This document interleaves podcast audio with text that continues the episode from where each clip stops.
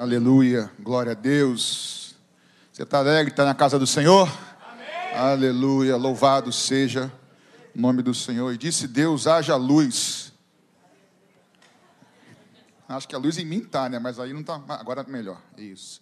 Louvado seja o nome do Senhor. Estou feliz de estar com vocês. Eu queria compartilhar com vocês um texto quando tudo parece que acabou, quando não há mais esperança, quando não há mais solução, e Deus intervém. Abra comigo o livro do profeta Ezequiel, capítulo 37, um texto que você conhece bastante. Se puder me ajudar com a luz, só um pouquinho da metade para lá, que eu vejo, eu gosto de olhar no olho das pessoas. Eu gosto de olhar no olho, isso. Não adianta me verem, quero, quero ver também. Liga a nave, pode ser metade para lá a nave, não sei se pode ou não. Eu preciso ver o povo. Eu sei que vocês gostam de me ver, mas também gosto de ver vocês. Aí, melhorou. Glória a Deus. Ezequiel 37, um texto muito conhecido. A famosa visão do vale dos ossos secos. Quem aqui já conhece esse texto? Levanta a mão para saber. Grande parte, um texto muito conhecido. Diz assim a palavra do Senhor. Eu vou ler todo o texto do, do 37, do 1 até o 14, se eu não estou enganado. Diz assim: Veio sobre mim a mão do Senhor, e ele me levou pelo Espírito do Senhor e me deixou no meio de um vale que estava cheio de ossos. Ele me fez andar ao redor deles, e eu pude ver que eram muito numerosos na superfície do vale e estavam sequíssimos. Então me perguntou: Filho do homem, será que esses ossos podem reviver? Respondi: Senhor, Senhor Deus, tu sabes. Então ele me disse: Profetize para estes ossos e diga-lhes: Ossos secos, ouçam a palavra do Senhor. Assim diz o Senhor Deus a estes ossos: Eis que farei entrar em vocês o espírito e vocês viverão. Porei tendões sobre vocês, farei crescer carne sobre vocês, e os cobrirei de pele. Porém vocês o espírito, e vocês viverão. Então vocês saberão que eu sou o Senhor. Então profetizei como me havia sido ordenado. Enquanto eu profetizava, houve um ruído, um barulho de ossos que batiam contra ossos, e se ajuntava cada osso ao seu osso. Olhei e eis que apareceram tendões sobre os ossos, cresceram as carnes e eles se cobriram de pele.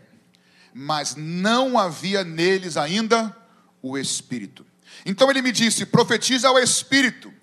Profetize, filho do homem, e diga ao espírito: Assim diz o Senhor Deus: Venha dos quatro ventos, ó espírito, e sopre sobre esses mortos para que vivam. Profetizei como ele me havia ordenado e o Espírito entrou neles, e eles viveram e se puseram de pé, formavam um exército, um enorme exército. Então ele me disse: Filho do homem, esses ossos são toda a casa de Israel. Eis que dizem, a casa de Israel, os nossos ossos estão secos, perdemos nossa esperança, fomos exterminados.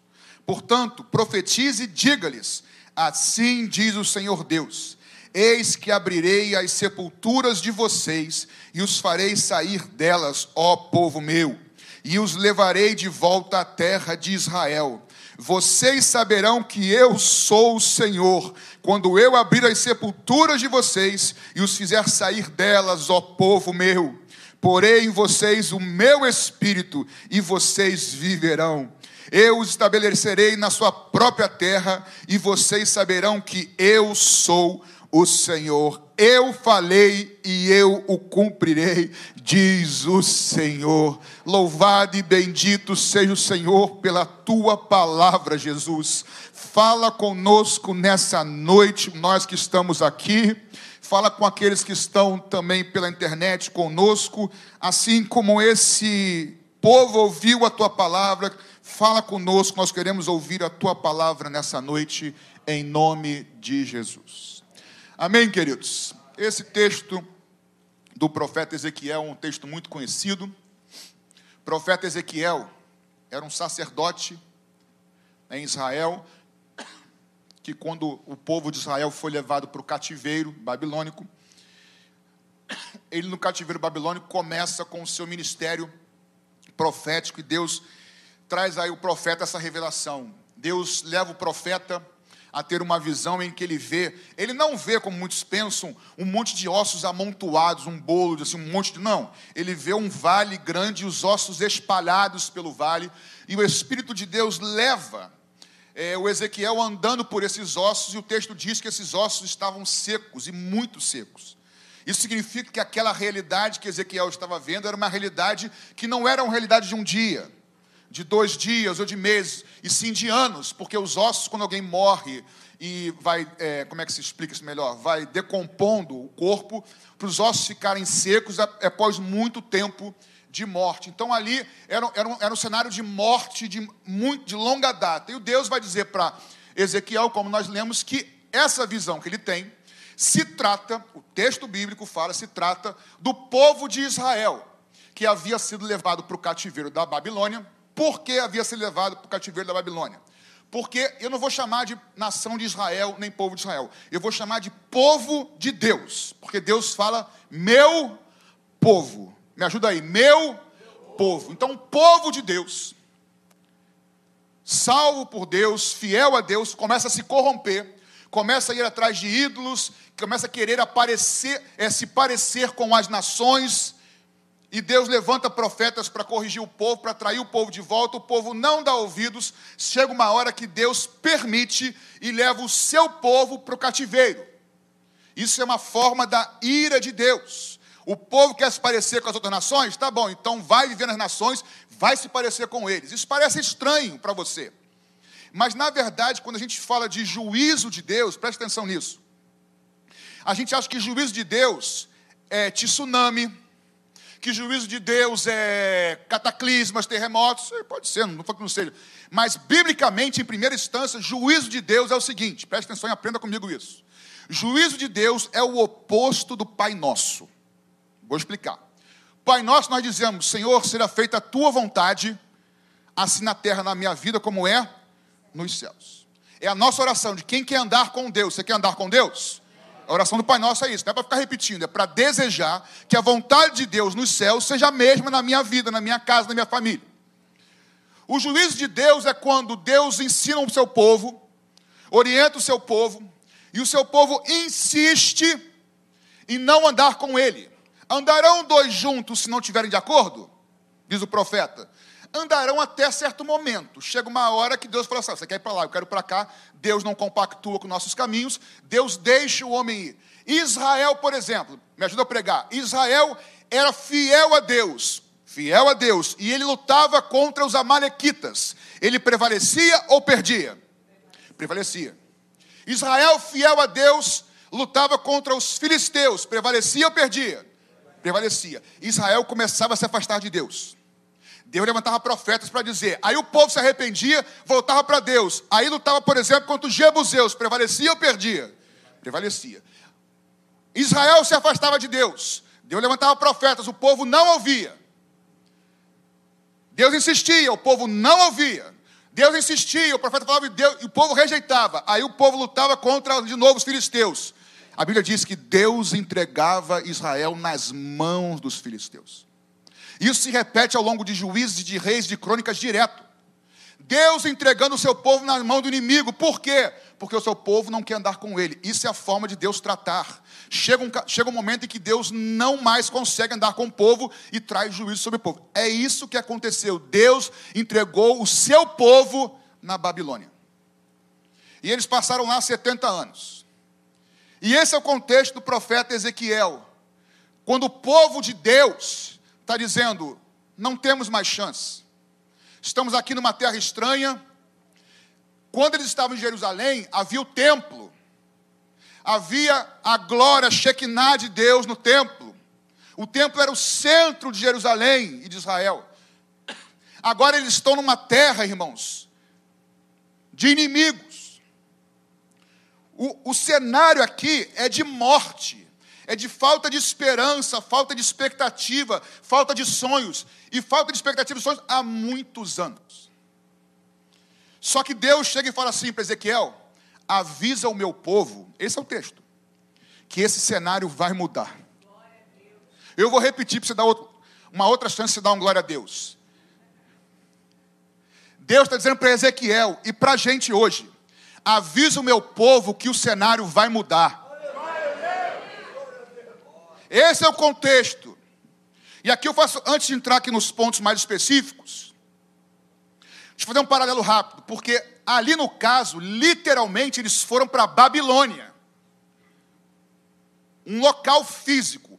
Mas o termo Babilônia vai se repetir ao longo do Novo Testamento em Apocalipse como um, um, uma figura de um sistema maligno, que no final da história será vencido pelo Rei dos Reis e pelo Senhor dos Senhores. E aí não se assuste que eu vou falar, você pode discordar ou não, mas eu entendo isso como de Deus e eu creio assim. Não é difícil de entender que a igreja de Jesus, o povo de Deus hoje, há muitos anos também está na Babilônia. Não é porque nós estamos aqui numa igreja sadia que isso aqui reflita o cenário evangélico de hoje. Você devia louvar a Deus por fazer parte dessa igreja. Nós somos perfeitos? Não, longe disso mas nós somos sérios com Jesus. Nós queremos andar na palavra. Mas, irmãos, o que acontece por aí no meio evangélico é uma vergonha para Jesus. Dizer que o mundo está entrando na igreja, hoje em dia chega a ser até errado, porque o mundo está dentro da igreja há muito tempo, irmãos. Nós lemos um livro, eu, Ana Paula e o, e o Tozer, né? Dizia o seguinte, na sua é, Vida Crucificada, o nome do, do livro. O que nossos irmãos cristãos lutaram durante 1980 anos para lutar contra, hoje a igreja acha correto, acha certo, não tem problema nenhum, nada a ver.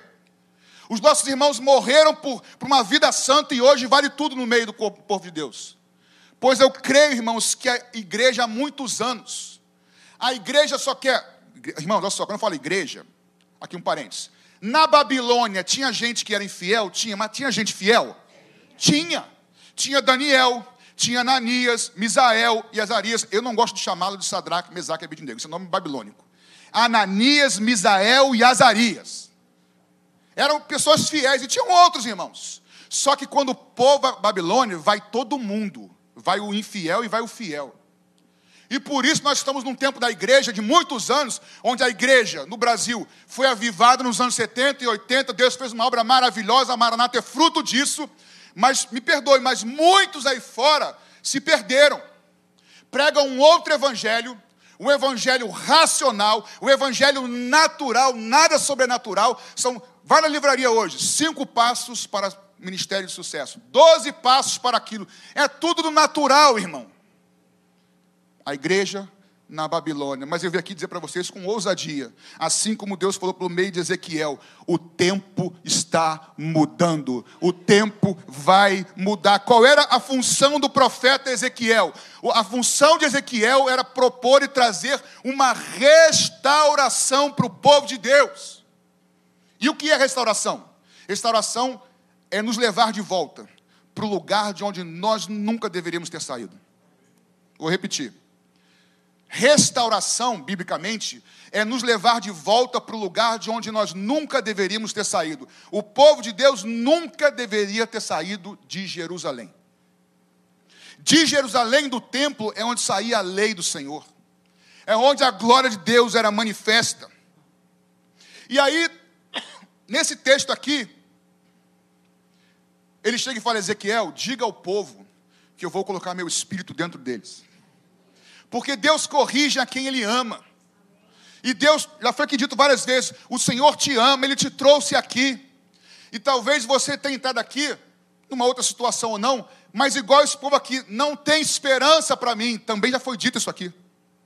Não tem solução para o meu filho. Não tem solução para essa área da minha vida, pois Deus está dizendo: o tempo vai mudar, em breve vai mudar. Irmãos, há dois mil anos a graça de Deus foi nos escancarada. Está acessível a todo aquele que crê que Jesus Cristo é o Filho de Deus, que entrega o seu coração a Ele. Esse é salvo, passa a ser tempo do Espírito Santo, a vida muda. Mas não me pergunte por quê. se a graça é, uma tor é, é, é, um chuveiro de Deus, tem vezes que Deus abre mais forte essa água do chuveiro. Tem épocas do, da história humana que essa, essa graça abunda. Porque no final da história, quem está sendo envergonhado é o nome de Jesus hoje em dia. E o que ele está para fazer, irmãos, não é por amor a mim e a você, é por amor ao nome dele. E ele vem aqui restaurar o seu povo. E o texto diz: ouvi a palavra do Senhor. O que, que eu preciso para ser restaurado? Vamos lá. Primeira coisa, a gente está ouvindo muito sobre Asbury, lá, lá, o avivamento lá. Não sei se é avivamento, se é uma visitação de Deus, Espírito Santo. Não, é muito difícil traçar, dizer que é avivamento com muito pouco tempo. Avivamento a gente olha para trás e vê que foi avivamento. O tempo vai dizer. Mas parece ser uma visitação poderosa de Deus lá. Mas avivamento, irmãos, ou restauração, primeira coisa, começa com ouvir a voz da palavra de Deus. Senhor, o profeta fala lá para lá, ouvir ossos secos, ouvir a palavra do Senhor. Irmãos, não existe restauração, um avivamento sem retornarmos para a palavra.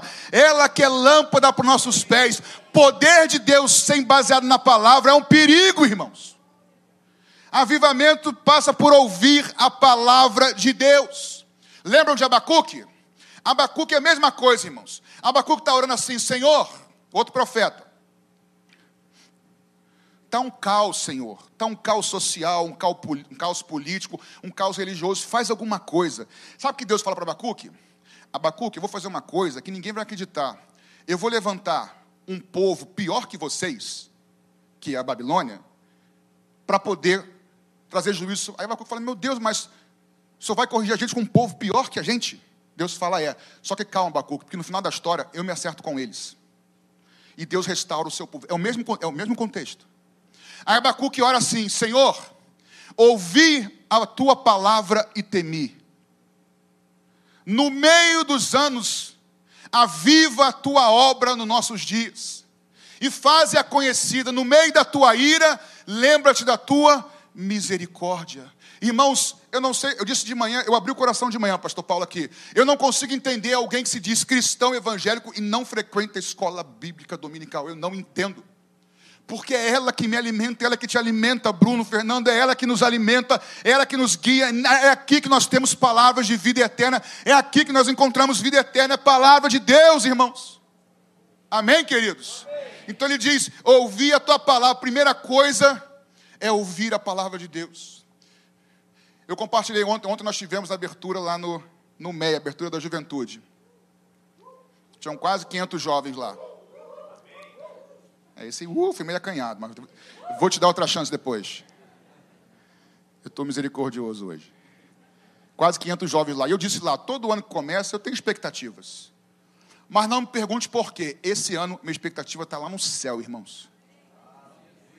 Está lá no céu, porque eu creio em cada palavra que eu estou aqui pregando.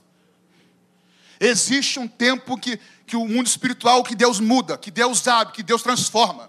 E é isso que Deus está dizendo para esse povo aqui: o tempo do cativeiro, o tempo da frieza espiritual, o tempo de inverno espiritual está chegando ao fim. Você precisa ouvir isso com ouvidos espirituais, pastor. Mas eu vivi até hoje assim, pois hoje o Senhor pode te transformar. O que você está há 10 anos, hoje o Senhor pode te libertar e pode te restaurar se você ouvir a voz do Espírito Santo falando com você. Primeira coisa é ouvir a voz de Deus. Segundo, é crer no que Deus fala com você. É se apropriar da palavra de Deus. Ele pergunta para o profeta, profeta: Você crê? Verso 3. Você crê que esses ossos podem reviver? Você crê? Hoje é mole, depois que reviveu. Mas quando ele fala assim, tu sabes, Senhor, não é falta de fé de Ezequiel. Senhor, o Senhor é Deus. É impossível para mim, mas para o Senhor é impossível.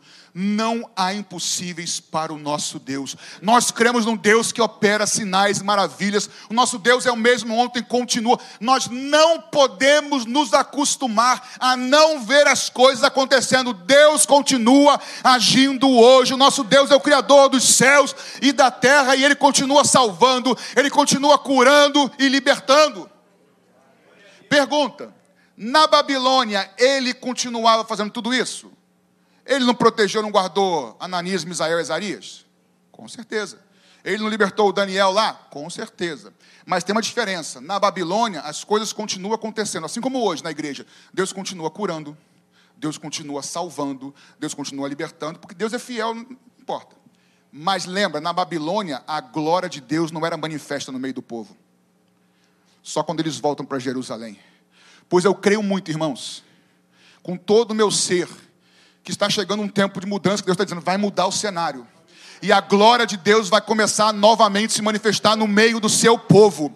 Todos serão cheios, talvez eu creio que não, mas aqueles que são verdadeiros. Pastor, eu sou fraco, eu também sou, mas eu sou sincero, você também é. Se prepara, porque está vindo algo tremendo de Deus para a minha vida e para a sua vida. É um tempo de mudança, irmão. Louvado seja o nome de Jesus. Temos que crer na palavra e diz: Tu sabes. Agora eu queria falar aquela palavra com todo o amor do mundo, de verdade. Tu crê nisso? Tu crês nisso? Se você não crê, eu quero te pedir um favor.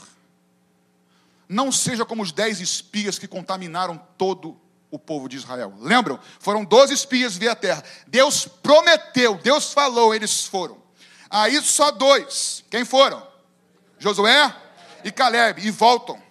Os outros dez falam assim: não. José fala assim: a terra tem gigantes mas a terra é boa e Deus vai cumprir. Josué e Caleb. Os outros falam assim: Deus até falou, só que a terra é cheia de gigantes, não vai não. E esses dez contaminaram o povo. Se você tem dificuldade de crer, peça a Jesus para você crer, para te ajudar. Agora não contamina não. Deixa quem está sonhando, quem está querendo ver o fogo descer, poder clamar a Deus e buscar o Senhor. A minha vida é séria com Deus, mas eu estou insatisfeito, irmãos. Eu quero mais de Jesus. Eu creio que Jesus tem mais para esse tempo. Lá no cativeiro babilônico tinha um pessoal que ficava lembrando, 40 anos depois, 70 anos depois, como era bom lá em Jerusalém. Lembra, lembra do templo, Zezinho? Zezinho não, porque judeu não é Zezinho, não é Zezinho. Né? Efraim. É, é, não dá. Efraim, lembra como era lá? Ah, era monte, não sei o quê. Tem um povo que está saudosista, mas tem um povo que nasceu na Babilônia. Atente para isso. Tem um povo na Babilônia que se lembra como é que era. Mas tem um povo que nasceu na Babilônia que não experimentou nada daquilo. Estamos juntos? Tem um pessoal que nasceu na Babilônia e ouve dizer pelos pais, pelos tios, avós, como era gloriosa quando vinha Shekinah e Parará, mas eles não viveram nada disso. Mas quando eles voltam para Jerusalém, irmãos, eles estão como quem sonham. O Senhor vai fazer de novo. E é nesse contexto que Deus fala que a segunda, agora a segunda casa é maior uma, do que a primeira. Mas aí, como é que eu faço para isso? Aí Deus fala assim: Ezequiel, profetiza primeiro para os ossos. Primeiro ele fala assim: Eu vou colocar o meu espírito dentro deles. Só que dentro, deles quem, Paulinho? Não tinha eles primeiro tinha que formar o corpo de novo, não é isso, dos ossos, para depois colocar o espírito. Profetiza para os ossos. E o texto diz que cada osso foi se juntando no seu osso. Deixa eu ver se eu acho o versículo que diz isso. Cada osso no seu osso. Verso 7. Os ossos batiam contra osso contra osso se ajuntavam, cada osso ao seu osso que, que isso quer dizer? Se nós queremos, ouvimos a voz de Deus, que Deus tem algo impossível para realizar na sua vida que nunca realizou. Primeira coisa, as coisas, eu vou dizer coisas de forma. tem que ser colocadas em ordem. Cada coisa no seu lugar. Deus não enche de qualquer maneira. Lembra da criação de Gênesis? Já falei isso há muitos anos atrás. Lembra da criação de Gênesis? Nos três primeiros dias, Deus vai separando céu, terra, terra seca, terra da, da água, terra não, terra seca da, da, da água, e depois, depois no quarto, no quinto, no sexto dia, é que ele vai preencher aquilo que ele já separou. É assim que Deus trabalha, Deus primeiro organiza, para depois preencher. Então, meu irmão, meu irmão, a sua vida, ouça a voz do Senhor hoje por meio da palavra dele. Comece a colocar a sua vida em ordem, porque o Senhor quer fazer maravilhas na sua casa. Cada coisa no seu lugar. O próprio Tozer, ele diz nesse, nesse livro Vida Crucificada, ele é até bem duro. Ele fala assim: se você entrega o resto do seu tempo para Jesus, não se engane, você não é discípulo de Jesus. Uau! Aí eu li, eu li, Paulinha leu, e é verdade, irmão. Discípulo de Jesus não entrega o resto para Jesus. Só que eu fico alegre com meu coração, sabe por quê? Porque apesar desse caos no meio evangélico de hoje, eu creio e vejo que existe um povo que é fraco, como eu, que é ser humano, mas que ama Jesus. Existem aqueles que não se dobraram diante de Baal, como nós ouvimos ontem. Existem aqueles, irmãos, que falam: Eu vou com o Senhor Jesus até o fim. Mas, irmãos, comece, enquanto eu falo aqui, vai pensando: o que está fora de ordem na sua vida? Quais são as prioridades que estão fora de ordem? O texto diz: para construir tem, é osso no seu osso, cada um no seu lugar. Quais são as nossas prioridades? O que vem primeiro, o que ocupa mais o nosso tempo? O que Deus está dizendo é o seguinte: começa a me priorizar e você vai ver o que eu vou fazer na sua vida. Começa a priorizar o reino de Deus e a sua justiça, e você vai ver que o Senhor vai te encher como nunca. Irmãos, eu creio demais, eu vejo isso de forma espiritual. Que Deus quer nos encher, mas nós precisamos organizar algumas coisas. Primeiro, organiza o altar, que nem Elias. Depois vem o fogo do céu. Primeiro, organiza a sua vida e fala: Senhor, eu estou colocando prioridade no Senhor, porque eu preciso ser cheio do Senhor. E o Senhor é fiel para cumprir. O Senhor é fiel para cumprir. Nós ouvimos aqui da, da, da Manuela né, sobre a libertação dela. Talvez você tenha pensado nesse momento, você falou mais ou menos isso. Será que um dia eu vou sair disso? Porque quanto mais as coisas perduram, mais parece que nunca vão acabar. Não é verdade? Quanto mais perdura, às vezes, não é porque demorou 10 anos que a solução vai demorar mais 10 anos. Você pode estar vendo essa maneira há 20 anos. Se você ouvir a voz do Espírito Santo se entregar hoje, essa pode ser uma noite de transformação, uma noite de libertação. Instantaneamente, o nosso Jesus continua fazendo isso hoje. Primeira coisa, colocar a vida em ordem, colocar as coisas em ordem. Segundo, aí sim, ele vem e diz: Eu vou colocar o meu espírito neles. E diz, Ezequiel, dá ordem, ordem não, profetiza, dá ordem não, profetiza ao espírito para que venha dos quatro cantos e sopre neles para que tenham vida. Meus irmãos, disse de manhã que vida não é sinônimo de existência. A gente se engana. Morte eterna e vida eterna, os dois têm existência eterna, mas vida eterna tem aqueles que pertencem ao Senhor Jesus. Amém? Ele diz que vai soprar vida. Foi para a liberdade que o Senhor nos chamou. Irmãos, não existe nada melhor nada mais maravilhoso do que viver uma vida com o Senhor Jesus Cristo, entregar o teu coração. Pastor, mas eu já fiz isso. Mas tem áreas da sua vida que possivelmente estão como essas aqui. Pastor, essa não tem solução. Tem solução sim. Se você ouvir a voz de Deus, pastor, já tem 40 anos de, de igreja, não importa, pode ser hoje. Se você entregar e ouvir a voz de Deus, você pode ser hoje um crente diferente de 40 anos, irmãos. Acho que foi o pastor Fabiano que disse de manhã aqui que às vezes tem pessoas que chegam na igreja com dois anos, galgam lugares muito maiores do que pessoas de 30 anos de igreja. Às vezes por chamado de Deus, mas às vezes porque chegam tão sedentas, buscam a Deus e Deus se revela, Deus faz, irmãos. E o texto diz que ele vai encher, e eu me lembrei de João 20, 22. Quando Jesus morre e ressuscita, aparece para os seus discípulos e fala assim: ó, assim como o Pai me enviou, eu envio vocês. Diz assim o texto, 20, 22 e soprando sobre eles, disse: Recebam o Espírito Santo. Quem aqui já entregou a vida e o coração para o Senhor Jesus? Quase todos nós. O Espírito Santo habita em você por completo ou só o braço dele que está aí? Só a perna dele? Ele já habita em nós, não habita, queridos? Ou esse, esse amém foi mais ou menos. O Espírito Santo já habita em você, se é crente no Senhor? Então, o que significa ser cheio do Espírito Santo? Se ele já habita totalmente em mim. Ele não habita metade. Ser cheio do Espírito Santo, irmãos, foi um versículozinho que alguma das meninas falou aqui. Que eu diminua para que ele cresça, ou ele cresça e eu diminua. Quanto mais o Espírito Santo tem de você, mais você tem do Espírito Santo. Quanto mais Ele tem o controle da minha vida, mais aí eu estou cheio, cheio do Espírito Santo. Para que não viva mais eu, mas o Senhor viva em mim. E aí esse povo, quando ele profetiza aos ossos, depois profetiza ao Espírito, esse povo volta para Jerusalém. Volta em três viagens, não é o assunto aqui, eles voltam para Jerusalém, aí tem lá Esdras, Neemias construindo o templo, construindo a cidade, construindo os muros. Eles voltam para Jerusalém. Grava isso no seu coração essa noite, esquecer de tudo, querido.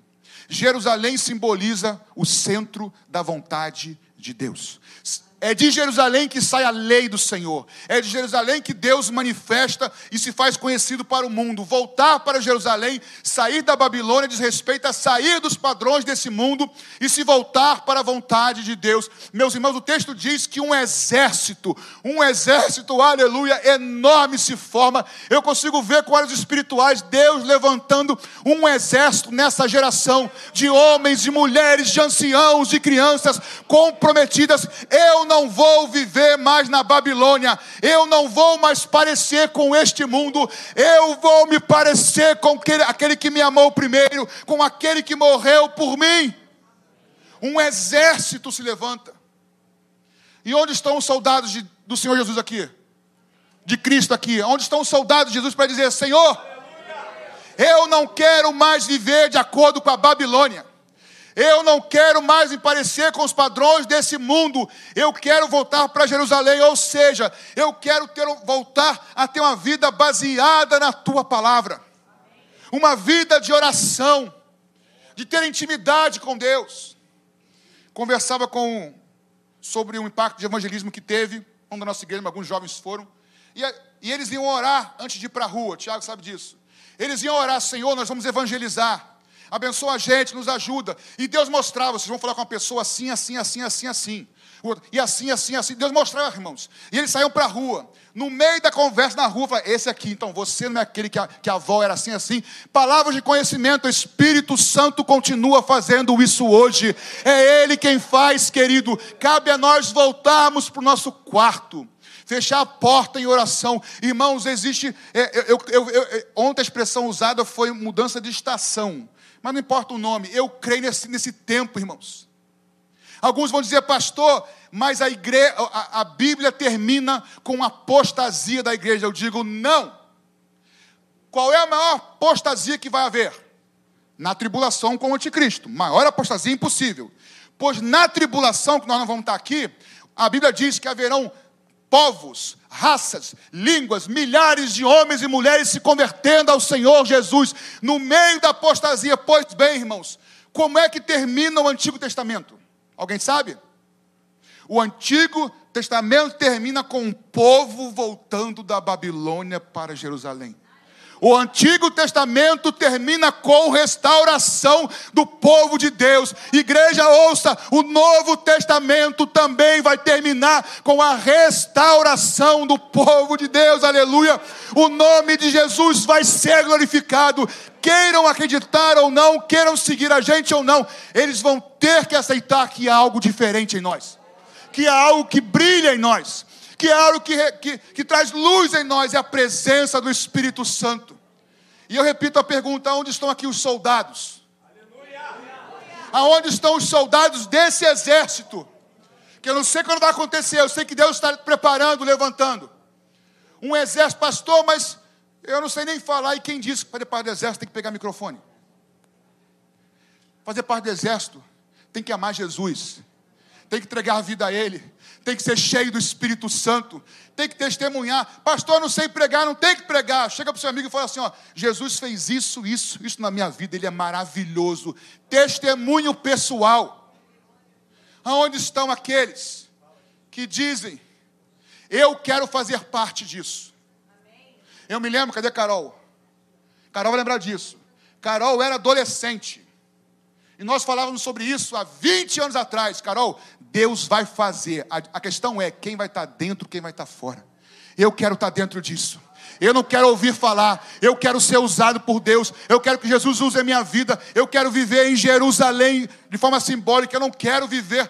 Jovens, adolescentes, vocês vão ser tentados o tempo todo a se parecerem com os padrões desse mundo, pois saiba que não há aspas, doideira melhor, não há vida melhor, não há barato melhor do que andar de acordo com a palavra de Deus e ser livre para dizer assim: não vou, não faço, não sou assim, não me pareço com isso. Por que você é Não, porque eu me pareço com aquele que me amou. Eu tenho o Senhor, eu tenho Jesus Cristo, me pareço com Ele. Aplauda Ele, é possível. Aonde está esse exército? E não é só para jovem, não, irmãos. Pastor, eu estou velhinho. A carapuça foi assim, mas não falei dele, não. É para todo aquele que crê. Se você for ler o texto de Joel, que diz que nos últimos dias derramarei do meu espírito, e você for ver, e Pedro fala que aquilo foi do Pentecoste. Foi. Só que a gente entende muitas vezes que existem profecias chamadas profecias de dupla aplicação, porque se você vê o contexto ali, não tem muito a ver com a época de Jesus, tem a ver com a vinda dele agora. Vou repetir: o Antigo Testamento terminou com restauração. O Novo Testamento vai terminar com restauração da igreja. Para alguns vai ser juízo, mas para os outros, para nós que amamos ao Senhor Jesus, grandes coisas estão por vir sobre nós.